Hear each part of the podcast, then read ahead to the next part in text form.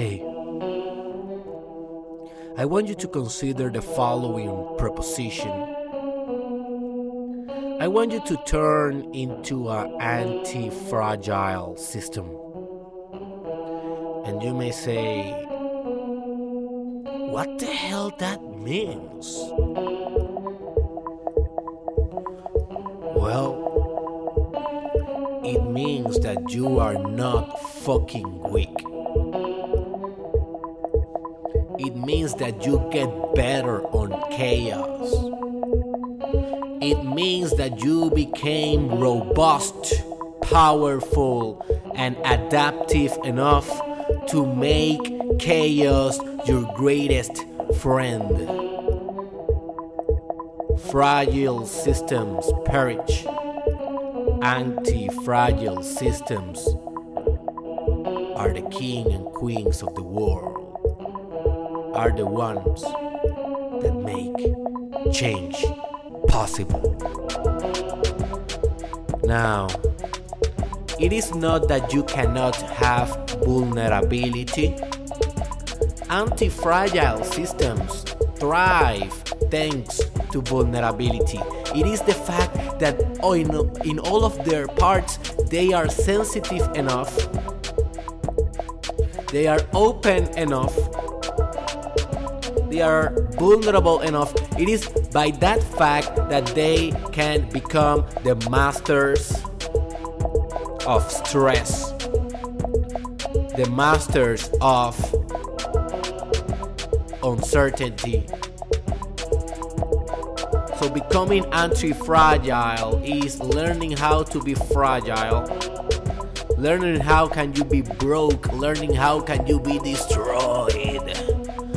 but then coming back up. Stronger, faster, more intelligent than before,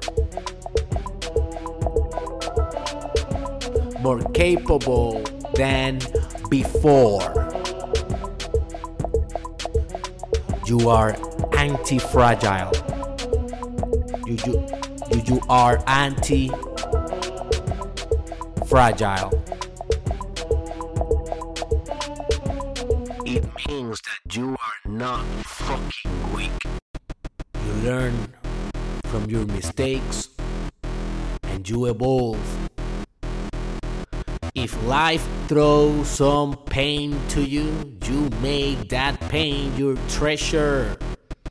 It's like your muscles after stress, what your muscle do? They build. They are anti-fragile. After you fail in a project, in a business, what do you do? You rebuild. You are anti-fragile. Next day, next product. Next day, next service. Next day, next proposal. Hey, you only have some wounds of war, my friend. Tough it up. Merry Christmas. You are on fucking war and you are an anti fragile system. You are the leading element. You are the check and balances. You are the one that others keep looking because you are the one that keep rebuilding.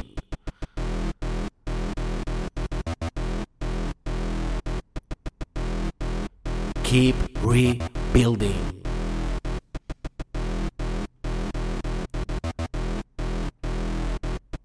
Keep rebuilding. And you may say, oh, oh, oh, Derek, yeah, yeah. I'm anti fragile. I am resilient.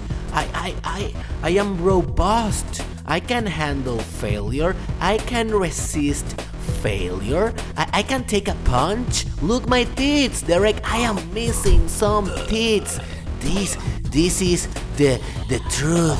This is the evidence. I am anti-fragile. I did it. I am already. I am the king already. Shut up, man. Shut up. To be anti fragile, you must be more than resilient. It is not only about handling stress. It is not only about being able to take a punch from life. You know who can do that? Everyone can do that. That is not an successful differential proposal from your marketing strategy from your own value proposition. To be really anti fragile, you don't only need to absorb shock or pain or suffering. No, no, no, no. You need to re engineer yourself after the fact. You need to download the codes of what went wrong and why was wrong and you need to adapt in the next iteration and in the next and in the next from generation to generation because this is the only way that you make sure that you are evergreen never out of fashion, out of relevancy. This is the only way that you can guarantee that your work will be of impact to the world and you was not only another human being that just breathe and that just interchange oxygen with the outside world. You are more than that. You was born for greatness. You was born for being epic. You was born for a life of adventure. Can you don't just feel this truth in your gut. Breathe to your testicles if you are a man. Breathe to your eggs if you are a woman. What is your sexual truth? It is one of being a follower, a resilient follower, or is it one of being an anti fragile leader? An anti fragile visionary, the one that brings change. change.